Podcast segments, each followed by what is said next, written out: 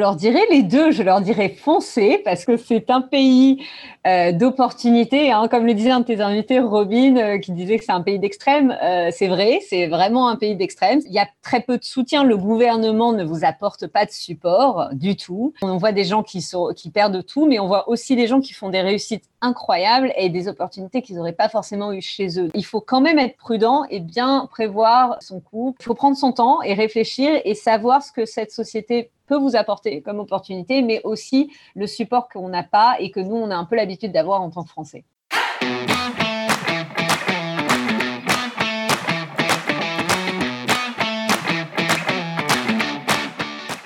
Bonjour à toutes et à tous et bienvenue sur Les Américains, le podcast. Moi c'est Laure, je suis française et je vous parle depuis la côte ouest des États-Unis. Sur ce sixième épisode, nous partons à la rencontre de Géraldine, avocate d'immigration à Santa Barbara et expatriée depuis 2013 par amour aux États-Unis. Après avoir fait un tour du monde en 2011, elle s'envole pour l'Espagne en échange Erasmus lors de son master où elle y rencontre son mari américain et avec qui elle vit désormais. Sur cet épisode, elle nous partage son histoire. Elle nous parle de l'amitié aux US, de son parcours en tant qu'avocate aux États-Unis et d'immigration. En effet, Géraldine nous explique comment l'administration Trump n'a cessé de décourager les gens à émigrer depuis maintenant 4 ans et aussi d'autres mesures qui visent à dénaturaliser. Enfin, on parlera de l'importance de la Cour suprême dans l'histoire des États-Unis et de l'élection de la nouvelle juge, Amy Coney Barrett, qui a été récemment nommée. Je ne vous en dis pas plus et je vous dis à tout à l'heure. Très bonne écoute. Bonjour Géraldine. Bonjour Laure. Bienvenue sur le podcast. Merci d'avoir accepté mon invitation. Comment vas-tu? Merci de me recevoir. Très bien, ça va, merci. Alors, est-ce que tu voudrais bien te présenter, s'il te plaît, et nous dire ben voilà, ton prénom, ton âge, d'où tu viens et ce que tu fais dans la vie? Oui, euh, tout à fait. Alors, je m'appelle Géraldine Tissot-Brown, j'ai 32 ans. Je suis avocate d'immigration euh, d'affaires aux États-Unis, donc en Californie.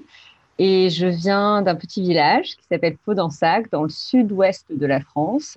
Euh, pour information, c'est de là que vient le Lillet. donc, si des gens connaissent la boisson alcoolisée, le Lillet, ça vient de là.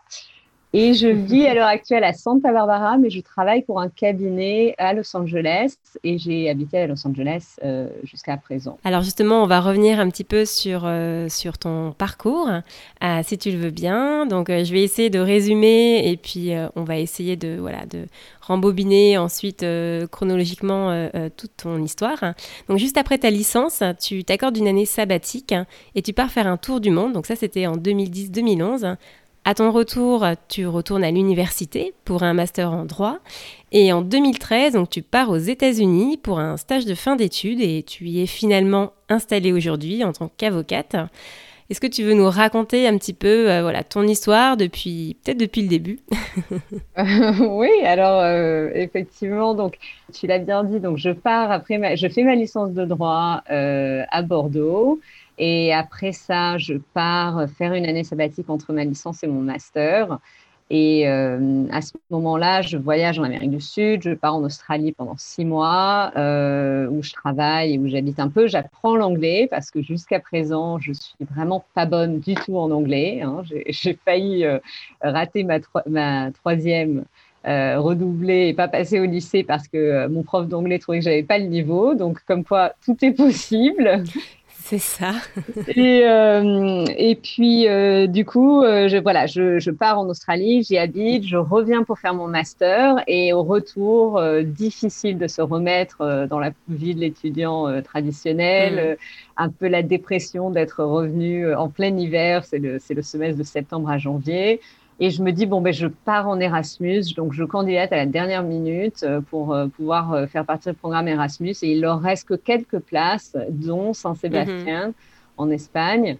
et donc, je prends voilà, Saint-Seb, qui est que à deux heures de route de là où j'habite, mais qui est quand même un autre pays. voilà, voilà c'est ça. tu fais ton semestre, c'est ça? Tu pars un semestre donc pendant ton, ton master à Saint-Sébastien? Voilà, donc je pars pour le deuxième semestre, donc j'arrive en janvier. Euh, jusqu'à la fin de l'année pour le master. Ok, et qu'est-ce qui se passe alors pendant ce master euh, Est-ce que tu vas faire des rencontres euh? Voilà, tout à fait. Je vais faire une rencontre qui a changé ma vie parce que pour moi, les États-Unis, c'était pas un rêve. Euh, c'était, mm j'y avais franchement jamais pensé. J'étais plutôt pays latin. Mais quand j'arrive en Espagne, le soir même d'ailleurs où j'arrive, je cherche une auberge de, jeunesse parce que j'avais pas encore d'hébergement pour le semestre, hein, puisque je m'y étais pris un peu à la mhm. dernière minute. Et donc, au final, je, sous la pluie, je cherche cette auberge qui a déménagé. Donc, avec une de mes copines, on est en mission pour essayer de trouver cette auberge avec ma grosse valise. Et on a failli se décourager plus, plus d'une fois, mais au final, elle, insiste. Elle me dit non, non, on va, on va pas aller à l'hôtel. Il faut que tu trouves une auberge puisque tu vas rester un peu euh, quelques, quelques temps à cet endroit-là. Et mhm. quand on finit par trouver, puisqu'à l'époque il n'y avait pas Internet, etc., c'était un peu compliqué. Mais on finit par trouver l'auberge et quand j'ouvre la porte du premier étage, derrière le guichet euh, et Cody, donc la personne qui va devenir mon mari.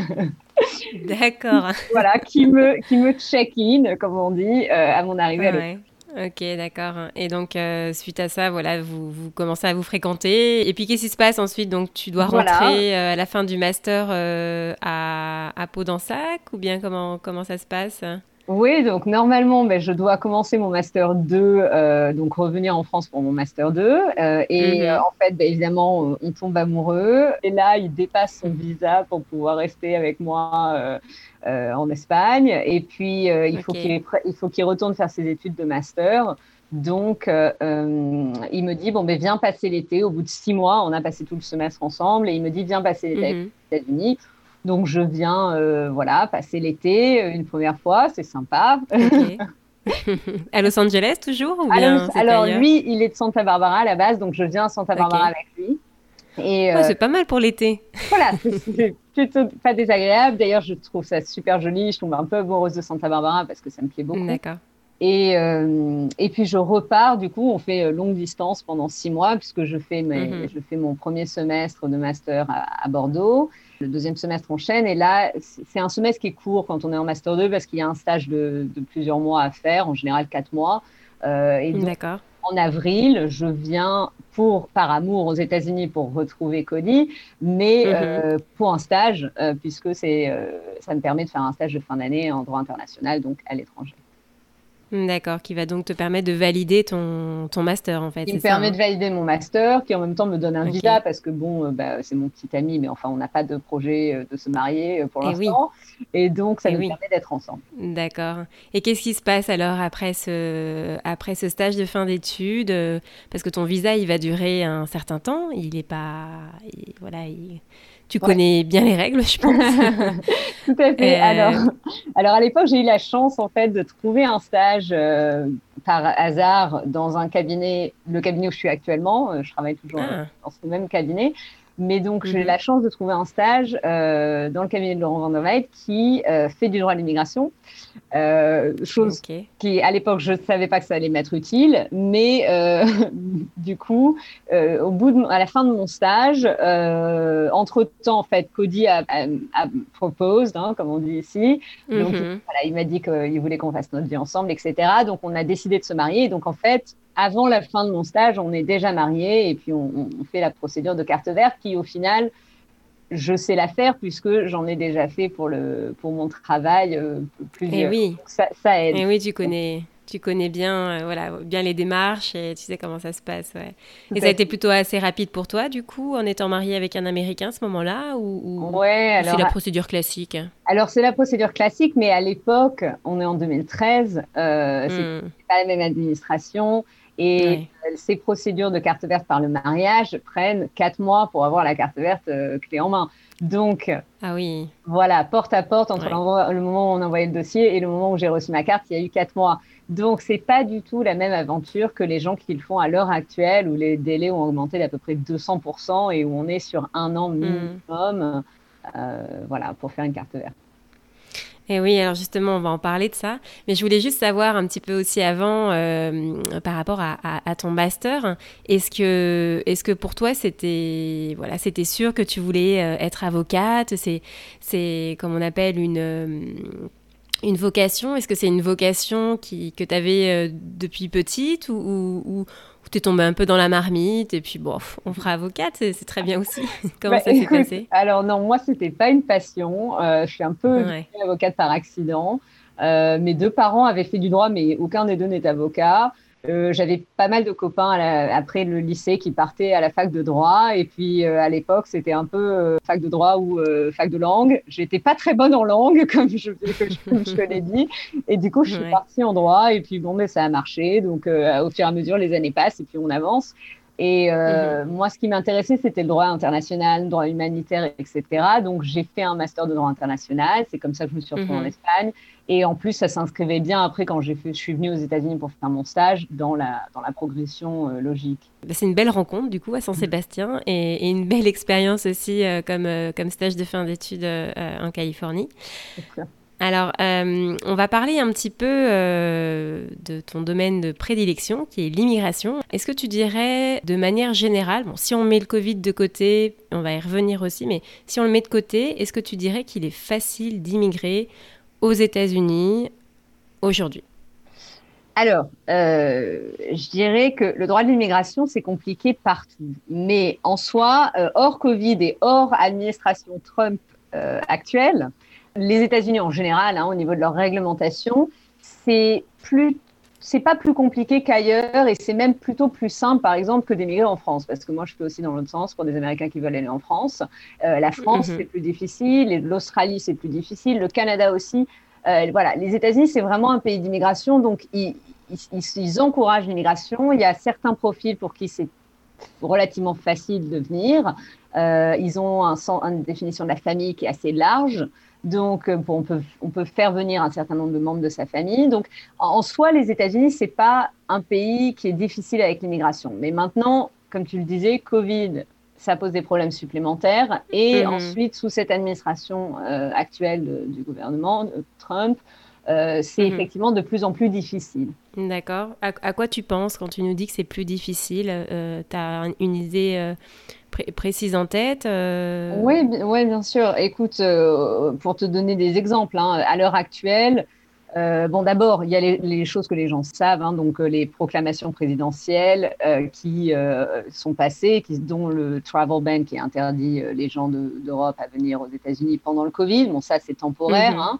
Et également les deux proclamations présidentielles qui suspendent l'émission de visas immigrants et non immigrants jusqu'à la fin de l'année certains visas non immigrants et on pense au H1B, au L1 euh, et au J1 notamment.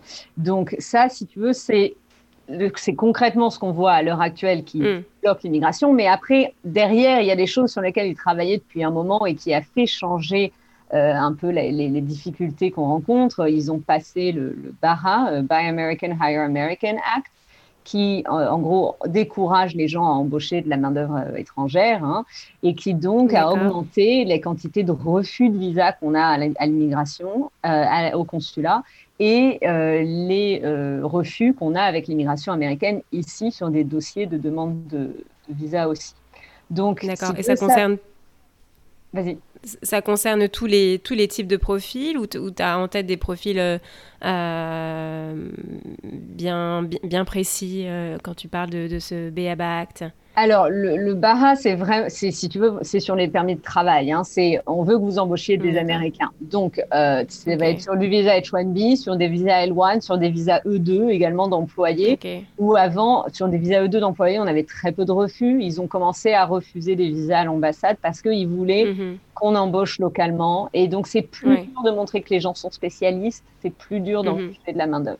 Euh, après, il y a aussi euh, évidemment euh, l'augmentation des délais, parce que si on ne peut pas changer la loi, on peut décourager les gens de vouloir immigrer en augmentant les délais et les coûts. Hein. Donc, euh, au niveau des délais, par exemple, comme je te disais, moi, à l'époque où je l'ai fait, c'était quatre mois pour avoir une carte verte.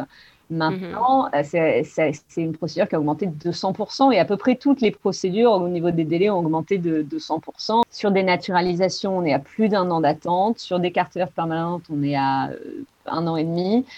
Et donc ça, c'est une bonne manière de décourager les gens en attendant un permis de travail. Avant, ça mettait deux mois et puis maintenant, ça en met six. Tout le monde ne peut pas se permettre de rester sans travailler pendant six mois. Si tu veux, la conséquence pour les gens qui voudraient essayer de mm. trouver un travail aux États-Unis et de venir et de se faire sponsoriser pour un visa, la conséquence, c'est qu'il y a très peu d'employeurs qui veulent le faire parce que en coût, mm. euh, en frais d'avocat, euh, ça va être très important. En, mm. en, en, demande de documents supplémentaires, parce que si tu veux, le mm. problème du BARA, c'est qu'ils vont pas forcément dire non tout de suite, mais ils se sont mis à l'immigration américaine s'est mis à nous envoyer des demandes de documents supplémentaires monstrueuses qui font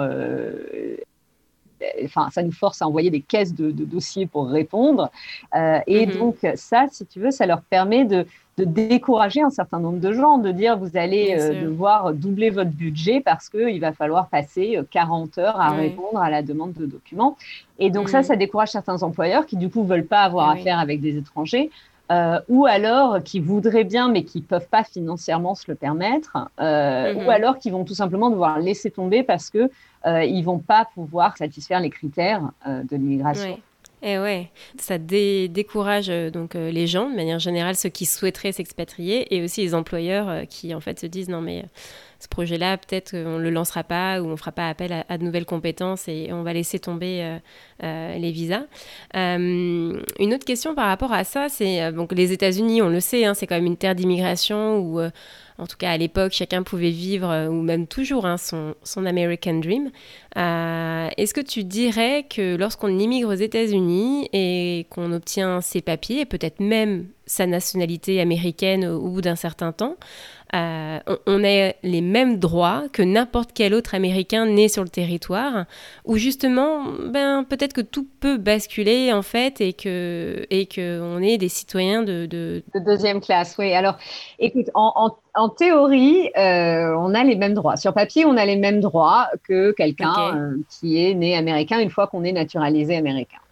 Euh, mhm. Maintenant, dans la pratique, et puis je vais aussi te parler de la carte verte, tu as un statut qui est par nature précaire, puisqu'il a besoin d'être renouvelé, euh, d'avoir d'accord tous les 10 ans, mais enfin, il faut quand même que le gouvernement soit d'accord pour le renouveler. Il pourrait très bien décider d'arrêter. Euh, et il faut également que tu résides aux États-Unis. Donc, si tu dois partir pour une obligation familiale, c'est déjà arrivé, hein, j'ai des, gens qui ont besoin de rentrer en France et qui ils veulent y passer deux ans et, et, ça se passe à la dernière seconde. Ils n'ont pas le temps de s'organiser pour demander un, permis pour pouvoir revenir. Euh, S'ils dépassent un séjour de six mois, euh, ils peuvent être considérés comme avoir abandonné leur carte verte, devoir recommencer à zéro ou parfois pas pouvoir recommencer. Donc ça, c'est problématique dans le sens où, contrairement à quelqu'un qui est euh, de Californie et qui déménage dans le Delaware, il reste américain et il peut revenir. Mhm. Nous, en tant qu'étrangers, avec une carte verte, c'est un statut mm. qui est précaire.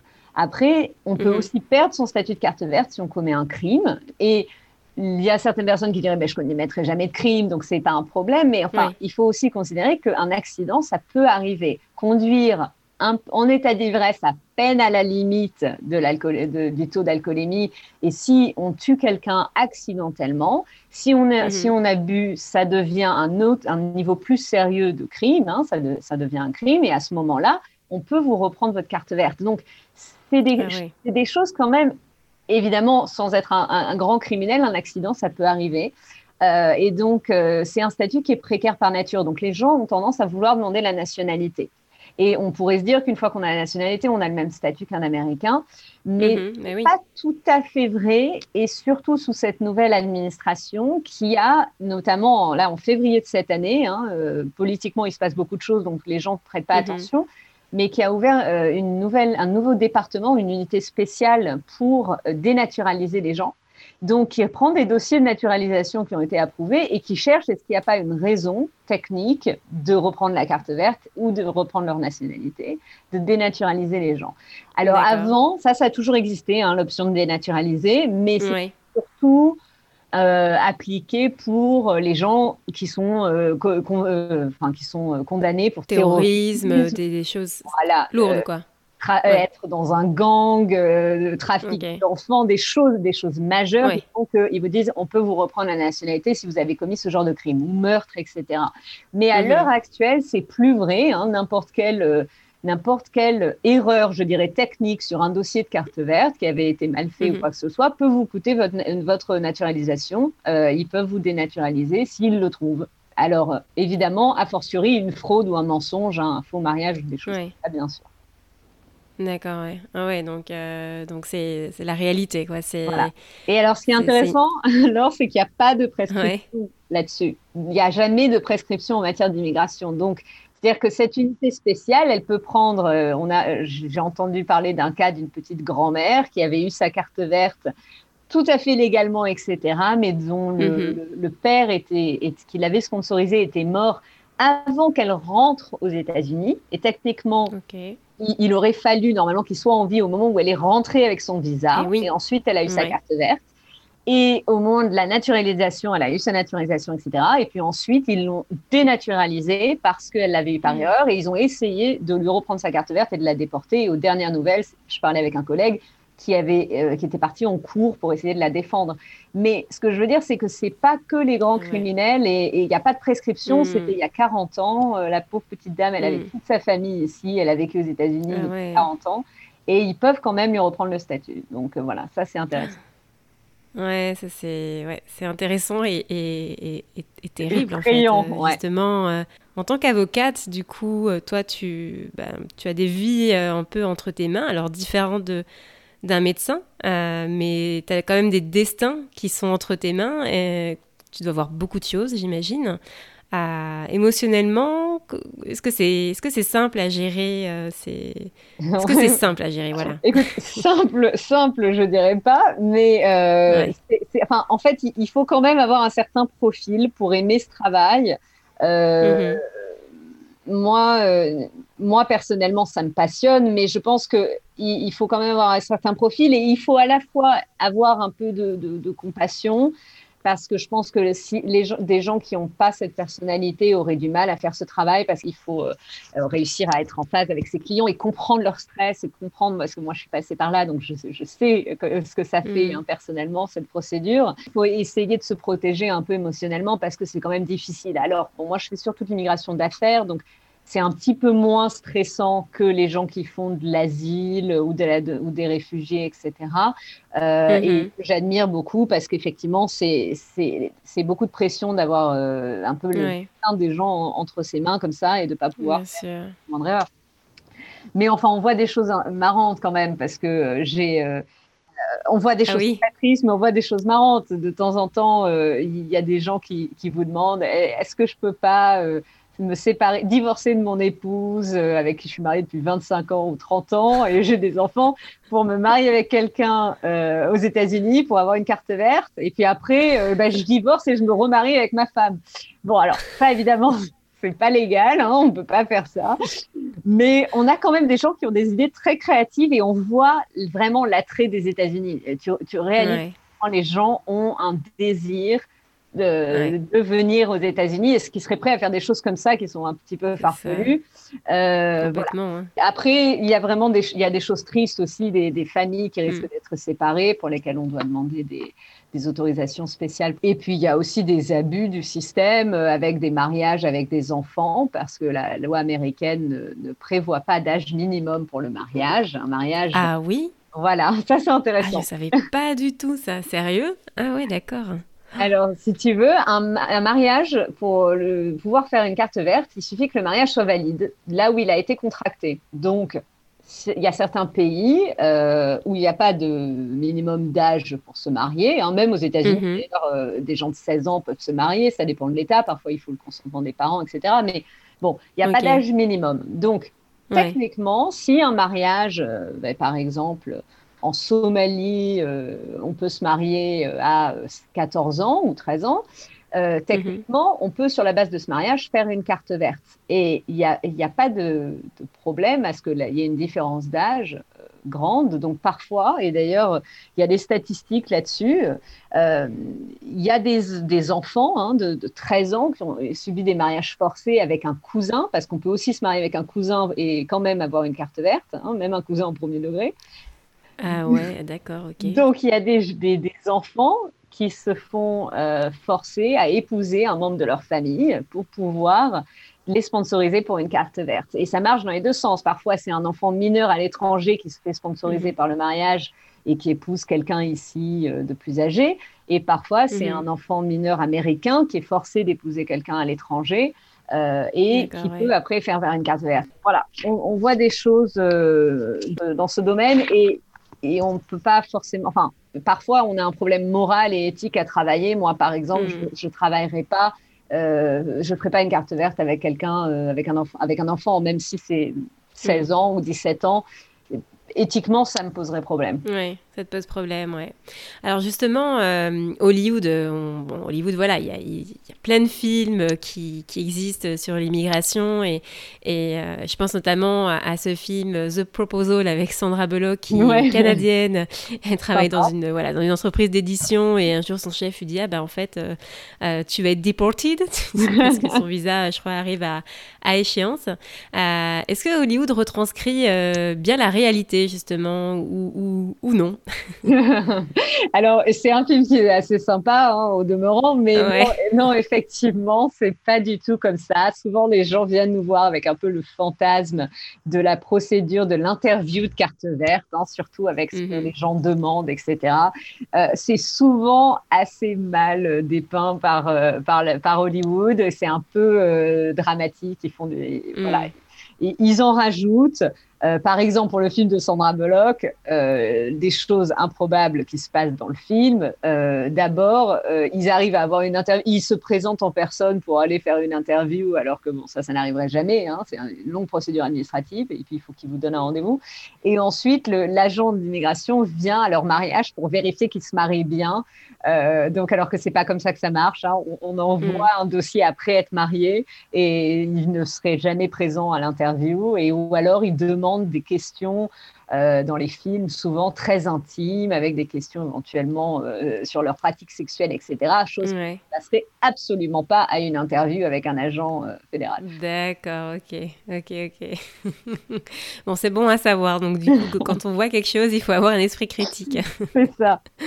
Alors, moi, j'aimerais parler d'un autre sujet avec toi, Géraldine, aujourd'hui, qui, qui concerne toujours voilà, le, le, droit, mais là, cette fois-ci, c'est un peu plus le, le système fédéral et judiciaire, j'ai envie de dire, euh, aux États-Unis. récemment, aux États-Unis, euh, il y a la juge de la Cour suprême, euh, Rose Bader Ginsburg, donc RBG, qui était juge et, qui est décédée. on en a beaucoup entendu parler, ça a été très médiatisé en quoi son remplacement à la Cour suprême des États-Unis, il est, il est si important pour le pays Quoi, Je veux dire, d'un point de vue français, euh, nous, on comprend pas. Moi, j'ai pas compris. Quand, euh, voilà, quand j'ai vu tout ça et l'affolement médiatique qu'il y avait derrière, etc., euh, je comprenais pas trop. Est-ce que toi, tu pourrais nous expliquer euh, euh, un peu plus? Euh, C'est vrai que je pense que ça, c'est vraiment un problème de, perspective parce que nous, ça ne nous paraîtrait pas être si, si important que ça qui, qui est à la Cour suprême. mais il ne hmm. faut pas oublier qu'aux États-Unis, donc on est, on est dans un système d'abord de droit commun, donc où les décisions juridiques ont force de loi, hein, donc une décision va impacter le futur de la législation américaine. Donc d'abord ça, c'est pour ça que les juges sont plus importants aux États-Unis, mais ensuite il y a aussi le fait que euh, les États-Unis, euh, nous en tant que Français, on ne comprend pas vraiment parce qu'on a l'habitude d'un droit unique euh, de la nation, de la France, alors que ici mhm. c'est plus l'Europe que la France, les États-Unis. C'est-à-dire que euh, chaque État a sa propre réglementation en matière de droit des contrats, de droit de la famille, euh, mhm. de, à peu près tous les droits, hein, sauf l'immigration qui est un droit fédéral, mais sinon tous les droits sont déterminés par l'État. Et donc, à ce moment-là, si tu veux, le, la Cour suprême, c'est vraiment la personne qui vient harmoniser l'application du droit entre les différents États et être sûr que tout le monde respecte la Constitution, qui est la seule loi commune que les États ont entre eux. Hein, donc, euh, si tu veux, pour mon exemple, mhm. l'Europe, euh, ben, par exemple, la Californie, ce serait la France, et puis le Nevada, ce serait l'Espagne. Chacun a sa propre autorité. Écouté un podcast très intéressant, c'est ça l'Amérique, euh, uh-huh. de La du journal La Croix euh, en France, et un correspondant américain aux États-Unis qui justement échangeait avec un avec un, comment je peux dire, un, juge qui, accompagnait des condamnés à mort en Alabama et, et, il expliquait en fait que la Cour suprême aux États-Unis, elle ne traite que environ 90 dossiers mhm. par an. Donc on peut se dire, bah, c'est peut-être pas si significatif hein, euh, que ça, parce que, parce que la plupart des dossiers sont, sont traités par, par les juges euh, fédéraux au niveau des, au niveau mhm. des États. Euh, mais, mais justement, en, quoi voilà, la nomination de, de, la future juge à la Cour suprême, dont on entend beaucoup parler en ce moment, Amy Coney Barrett, ça peut être vraiment décisif pour, pour l'avenir du pays? Bah, si tu veux, donc d'abord, voilà, on a parlé du contexte, mais ensuite, donc, on a vraiment des, décisions, de l'impact que des décisions qui sont prises par la Cour suprême euh, va avoir. Effectivement, il n'y a que 90 dossiers par an, mais il n'y a que des dossiers avec des sujets très importants, problématiques mm. d'application de droit, souvent entre les États, euh, ou, de, mm-hmm. ou de, de droit. Euh, si tu veux, fondamentaux, hein, dont l'avortement, mhm. le mariage pour tous, etc., qui vont être traités mhm. par la Cour suprême. Et étant donné qu'il y a le, donc cette notion de droit commun, euh, si jamais on prend une décision juridique, ça a valeur, ça a force de loi, et donc ce sera appliqué à l'avenir. Euh, si la Cour suprême penche dans un sens ou dans l'autre, ça a des conséquences pour les générations futures, puisque ça établit un précédent. Pour te donner un exemple très concret, en 2015, mhm. on a eu l'arrêt Obergefell qui euh, a légalisé le mariage pour tous au niveau fédéral. Hein. Alors jusqu'à présent, euh, le droit à l'immigration, par exemple, qui est un droit fédéral, euh, ne reconnaissait pas le mariage pour tous, puisque c'était illégal au niveau fédéral. Donc on ne pouvait pas faire une carte verte pour un époux du même sexe. En 2015, il y a eu cet arrêt au Bergefell qui décide à 5 contre 4, hein, donc une majorité à un vote près, comme d'habitude, comme très souvent sur ces gros problèmes, je dirais, de société hein, qui qui font des pas. Mhm. Euh, et donc, un vote à 4 contre 5 qui légalise le mariage pour tous. Et donc, nous, conséquences directes, on se met à mhm. pouvoir envoyer des dossiers de carte verte pour des gens de même sexe qui s'étaient mariés en France, qui étaient mhm. mariés à l'étranger, peu importe, ou aux États-Unis, mais qui peuvent tout à coup bénéficier de visas d'époux, de cartes vertes, etc., et qui ont les mêmes droits que les autres euh, couples. Euh, si Amy Coney Barrett, qui est très conservatrice hein, euh, dans sa eh position, voilà, était passée, mm. était juge à l'époque. On peut penser, euh, même si on peut pas savoir exactement dans quel sens elle aurait voté, mais on peut se douter mm-hmm. que ça aurait probablement été un vote 4 à 5 dans l'autre sens et que donc, a fortiori, les euh, droits au mariage pour tous n'auraient pas été appliqués et donc on pourrait toujours pas faire de carte verte par le mariage euh, ou les, pour les Américains, hein, même parce qu'il n'y a pas que les problèmes d'immigration, pour les Américains, ils n'auraient pas le droit de se marier au niveau fédéral et il y aurait toujours des problèmes de conflit entre les États. Euh, donc, c'est vraiment euh, une conséquence directe et, et, ça peut remettre en cause. Ils sont censés respecter leurs précédents. Mais euh, voilà, lors de son interview, euh, Amy Coney Barrett a bien dit qu'elle considérait pas euh, certains des précédents, dont l'avortement et le mariage pour tous, comme des super précédents, c'est-à-dire des choses tellement acceptées dans la société qu'on ne pourrait pas les mm. changer.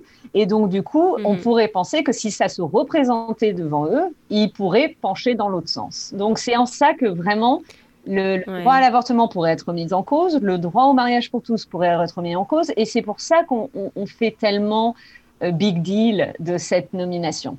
Hmm.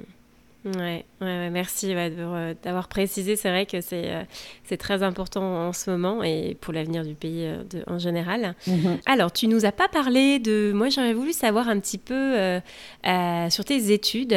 Donc, tu as passé le barreau donc, à, Los Angeles. Ouais. Tu nous disais que tu n'étais pas. Voilà. bon, l'anglais, c'était. c'était pas ta langue préférée, disons. Ouais.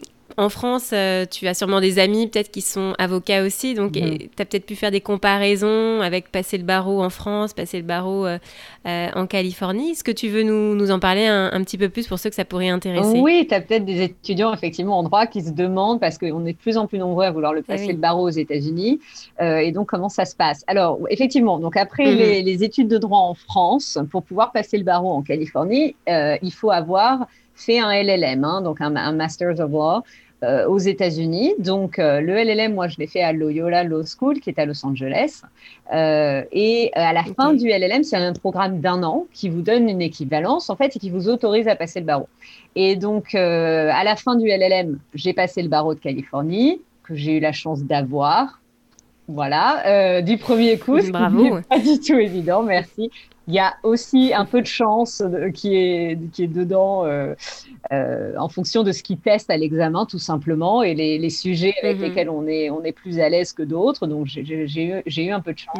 Est-ce que tu dois passer le LSAT avant de passer le, barreau Non, non, alors bonne question. Pour, en fait, pour rentrer dans le LLM, tu dois faire ce qu'on appelle une credential evaluation. La plupart des gens, pour rentrer en université, doivent le faire. Hein. Donc, c'est une évaluation et ils donnent un équivalent. Donc, on n'a pas besoin de repasser le LSAT, euh, ce genre d'examen, puisqu'on a un équivalent d'un bachelor degree. Avec, quand on a un niveau de master en France, on a un équivalent d'un bachelor degree en droit ici. ça nous permet de rentrer et de faire le LLM directement. Il faut passer le ah, TOEFL, par contre.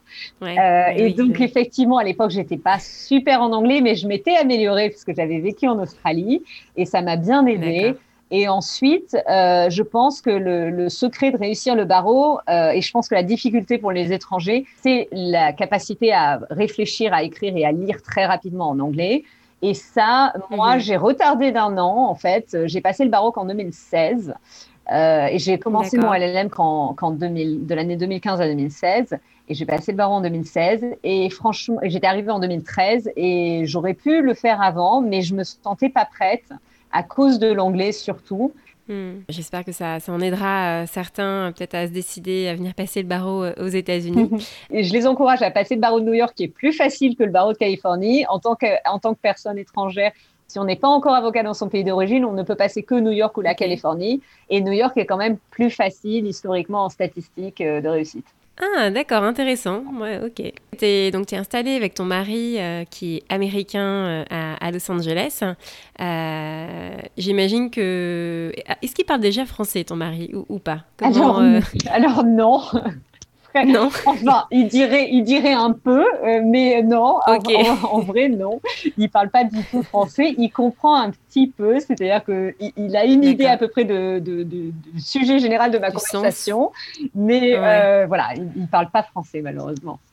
Ok, d'accord. Donc j'imagine que vous fréquentez euh, du coup beaucoup d'Américains euh, là où vous vivez. Oui, tout à fait. Du coup, ça m'intéresserait de savoir un petit peu comment, euh, comment ça s'est passé pour, euh, pour vous deux, même pour toi, ton intégration. Est-ce que ça a été facile de te faire des amis américains aux États-Unis? Comment Comment tu as vécu ton intégration? Mais écoute, euh, alors nous, on a passé donc euh, sept ans euh, à Los Angeles. Là, on vient de déménager à Santa Barbara puisque c'est là où mon mari était né et a grandi et a tous ses amis ici. Donc, c'est vrai mhm. que du coup, on voit beaucoup sa famille, ses amis d'enfance, ses copains du lycée, etc. Donc, moi, je vois mhm. effectivement que des Américains dans ma vie sociale, entre guillemets, à part avec mon travail, mais sinon, je vois que des Américains. Et c'est pas évident, je pense, de s'intégrer euh, quand on fait pas partie d'une communauté étrangère euh, ou avec lesquelles on a, plus d'affinités et de, et de, connexions euh, relationnelles. Parce que c'est vrai que les Américains ont quand même un, caractère particulier, des codes sociaux un peu particuliers. Et donc, c'est assez difficile de se faire des amis euh, surtout quand on n'est pas sportif comme moi, parce qu'en fait, les gens se rencontrent beaucoup au sport ou vont faire des activités ensemble. Ils sont très jeux, les Américains. Donc, D'accord, ouais. Très activités.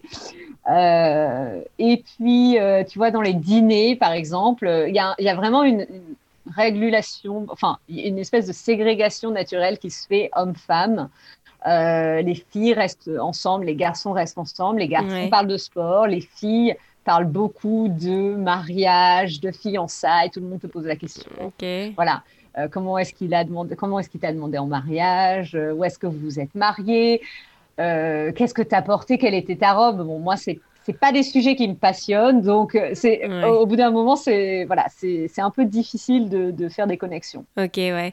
Et tu dirais que quoi, il y a plus de codes sociaux finalement, c'est C'est un peu comme ça que tu le vois. Est-ce qu'on doit faire partie, euh, est-ce qu'on doit avoir fréquenté telle école pour, euh, pour se fréquenter euh, Comment Alors je vois. Comment ils sont? Je vois ce que tu veux dire. C'est un peu moins orienté école qu'en que, en France par exemple, ou dans certains réseaux, écoles de commerce par exemple, ils se, ils se, côtoient un peu entre eux, etc. Mmh. Non, là mmh. c'est surtout, il y a beaucoup. Pour moi, il y a plus de codes sociaux, mais c'est surtout au niveau de, des choses dont tu es autorisé à parler, enfin, où c'est considéré comme étant être euh, une, une personne euh, agréable, disons. Euh, il faut pas faire mhm. de vagues, il faut pas parler de politique, il faut pas euh, avoir l'air de mauvaise humeur. C'est toujours tout va bien, un peu superficiel comme relation. C'est assez difficile. Évidemment, ça arrive. Maintenant, j'ai des vrais amis, mais pas beaucoup. Mhm. Et c'est vrai que c'est difficile d'établir une relation profonde où on peut vraiment s'entraider, se, parler des choses qui vont pas. Parce que les Américains ont quand même tendance à être très euh, tout va bien. Euh, et, à pas vouloir mhm. euh, parler de choses qui fâchent entre guillemets. Donc politique, religion, tout ça, c'est des choses dont on ne mhm. parle pas. On ne s'invite pas vraiment à dîner chez soi. On se retrouve au restaurant. Ah oui? ouais, Ah ouais, tiens, ça c'est marrant. Ça, c'est moi, j'invite les gens et c'est quelque chose que eux ils font pas. Ils aiment pas ça parce qu'ils veulent pas manger ce que tu vas cuisiner forcément, puisqu'il y a beaucoup de gens qui ont des restrictions alimentaires. Euh, et voilà, c'est quelque chose de très commun, je dirais, hein, euh, aux États-Unis, mhm, d'être mhm. euh, gluten-free, vegan, etc. Donc il y a beaucoup de, de choses spécifiques. Euh, et donc les gens veulent pas manger euh, chez toi, ils savent pas s'ils vont aimer ça, ils vont être pas, ils vont pas être à l'aise. Donc et pareil, ils veulent pas du coup t'inviter à manger non plus. Donc on se retrouve beaucoup au resto. Euh, évidemment, on va au resto en France aussi, mais je pense que culturellement ça c'est un peu une approche différente quand même. On, on laisse pas vraiment mm. rentrer les gens dans son espace personnel. Alors aujourd'hui, donc on est le 22 octobre, euh, jour d'enregistrement, donc on est à seulement quelques jours, semaine des, élections euh, présidentielles. Euh, et si on regarde les sondages, bon, bah, le candidat démocrate est, on va dire, plutôt bien parti pour, pour être président. mais bon, les sondages, c'est... Je me méfierais un peu hein? parce, que la, parce, que la, dernière fois, c'était pareil. Hein, c'est ça, c'est ça. alors, la question que j'ai pour toi, Géraldine, c'est, euh, j'en appelle plus à ton ressenti, mais comment tu penses que justement l'immigration va évoluer dans les mois à venir que ce soit Biden ou, Trump euh, qui gagne Alors, écoute, ça c'est pas mon opinion professionnelle. Hein. Effectivement, tu me dis, c'est vraiment mon ressenti. On a tous, ton ressenti, on a quand même tous tendance à penser que euh, la les, les, restrictions, euh, surtout en matière d'immigration dont je te parlais, qui ont eu lieu sous l'administration Trump, vont certainement s'adoucir euh, si Biden gagne, étant donné que mhm. euh, on pourrait penser qu'il se réouvrirait un peu plus sur le monde extérieur, euh, et donc mhm. certainement suspendre le travel ban qui est en place à l'heure actuelle et pour permettre aux gens de revenir aux États-Unis, eh et, certainement mettre fin à ces deux proclamations présidentielles qui, bloquent les visas jusqu'à la fin de l'année. mais le problème, c'est que de toute façon, la passation de pouvoir se ferait pas avant janvier, donc de, réalistiquement, avant mhm. janvier, on n'attend pas du tout et ensuite, il y a le virus qui aussi euh, fait mmh, qu'on ne peut pas savoir dans quel sens ça irait. Évidemment, si jamais c'était Trump qui gagnait, euh, on peut penser que les, le durcissement en matière d'immigration continuerait, euh, puisque euh, on le voit là, ils viennent à nouveau de passer une réglementation supplémentaire sur les visas H1B pour augmenter les, salaires euh, nécessaires et restreindre la définition des gens qui vont rentrer dedans. on mhm. voit aussi que, enfin, l'administration actuelle cache pas que son but c'est de diminuer l'immigration. Ils ont annoncé mhm. à un moment quelconque, il y a plusieurs années déjà, que le but c'était pour eux de diminuer les cartes vertes par la famille de moitié, sachant que ça veut dire que ça impacterait principalement euh, des, gens, euh, frères et sœurs, parents, enfants de carte mhm. verte hein, ou d'américains, euh, et surtout enfin, plutôt de manière discriminatoire sur les pays qui en bénéficient le plus, hein, c'est-à-dire les pays hispaniques principalement. Mm. Donc, on peut penser qu'ils continueraient dans cette, sur cette trajectoire-là et notamment euh, avec l'augmentation des coûts là, qui était censée passer en octobre. Euh, pour l'instant, il y a un juge qui a, qui a, qui a suspendu euh, la mise en place de, de, de, cette augmentation des frais, mais on voit que, et par exemple, ils ont augmenté les frais de manière discriminatoire contre les gens dans le besoin, surtout, c'est-à-dire que les dreamers, mm-hmm. hein, les, les, les, gens qui, qui, veulent candidater pour DACA, les gens qui, sont, qui ont été amenés par leurs parents enfants de manière illégale, donc principalement des gens euh, d'Amérique du Sud euh, ou d'Amérique centrale, euh, tous ces gens-là sont les seules personnes pour qui les empreintes digitales n'ont pas, le coût n'a pas baissé. Le coût reste à 85 dollars alors que le coût passe à 30 pour tous les autres. Donc c'est vraiment très discriminatoirement ah prévu pour ah empêcher ces gens-là de demander euh, leur, visa. Euh, et également, euh, je pense à un autre exemple de coût. pour la première fois dans l'histoire des États-Unis, euh, il propose de faire payer la demande d'asile 50 dollars, chose que les demandeurs d'asile ne peuvent pas se permettre. Hein. C'est parfois c'est, mm. euh, ça les empêcherait de, de, poser leur dossier. Euh, et donc ça, pour l'instant, c'est suspendu, mais ça va être mis en place et c'est une augmentation symbolique puisque dans l'histoire des États-Unis, une demande d'asile, ça n'a jamais été payant. Mm.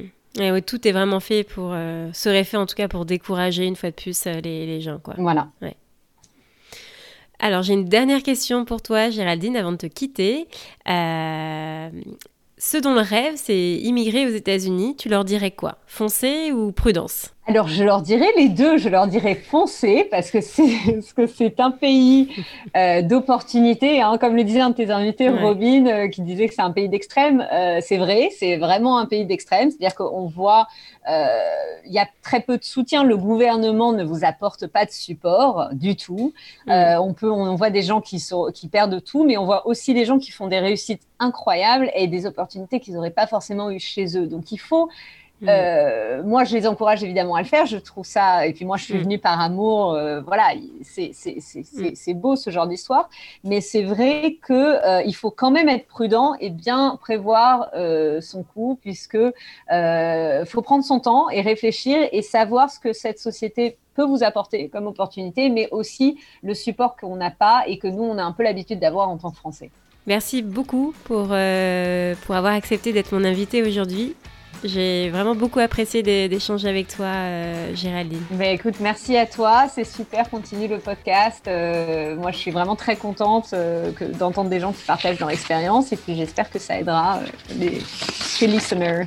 Merci beaucoup. Je te dis à très bientôt, Géraldine. Au revoir. Très bien. Merci, Laure. Au revoir. À bientôt. Si l'épisode d'aujourd'hui vous a plu, n'hésitez pas à aller sur la plateforme Apple Podcast pour donner un avis, pour donner votre avis et euh, donner des petites étoiles. Votre avis, il compte puisque c'est vous qui faites connaître le podcast. Je m'explique. Si vous mettez des avis et que ça vous plaît, d'autres personnes auront également envie de, l'écouter et ça permettra euh, au podcast de, de se faire connaître, tout simplement. Je vous dis donc maintenant à dans deux semaines pour euh, le prochain épisode. À bientôt!